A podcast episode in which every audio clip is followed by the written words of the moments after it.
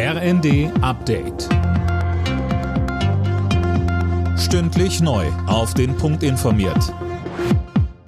Ich bin Anna Löwer. Guten Tag.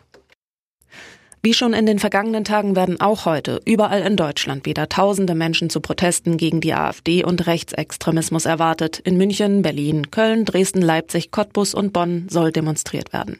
Der Konfliktforscher Janis Grimm von der FU Berlin sagte uns. Zumindest zeigt es symbolisch, dass dieser von rechts vereinnahmte Slogan Wir sind das Volk einfach nicht mehr allein für die Rechten gepachtet ist und die bürgerliche Mitte ist zu einem großen Teil eben auch ganz klar demokratisch. Es geht hier nicht um einen Kampf zwischen links und rechts, sondern es geht hier im Prinzip um einen politischen politische Mobilisierung eines progressiven, demokratiebejahenden Spektrums gegen ein verfassungsfeindliches und menschenfeindliches Weltbild. In der Ampel droht der nächste Streit. Grund dafür sind die Pläne von FDP-Finanzminister Lindner, den Kinderfreibetrag rückwirkend zum 1. Januar zu erhöhen. Mehr von Sönke Röhling. Rein rechnerisch profitieren vom Lindner-Plan nur Besserverdiener mit einem Familieneinkommen jenseits der 100.000 Euro Dafür gibt's nun heftige Kritik vom Koalitionspartner SPD.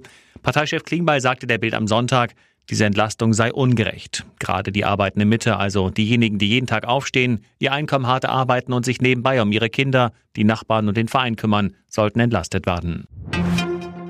Jeder vierte Rentner in Deutschland muss mit weniger als 1000 Euro netto im Monat auskommen. Das geht laut Redaktionsnetzwerk Deutschland aus Berechnungen des Statistischen Bundesamtes hervor. Betroffen sind vor allem Frauen. Linken Politiker Bartsch spricht von einem Armutszeugnis. Im russischen Ostseehafen Ostluga ist in der vergangenen Nacht ein Großbrand in einem Erdgasterminal ausgebrochen. Die Betreiberfirma spricht von einem, Zitat, externen Faktor als Ursache.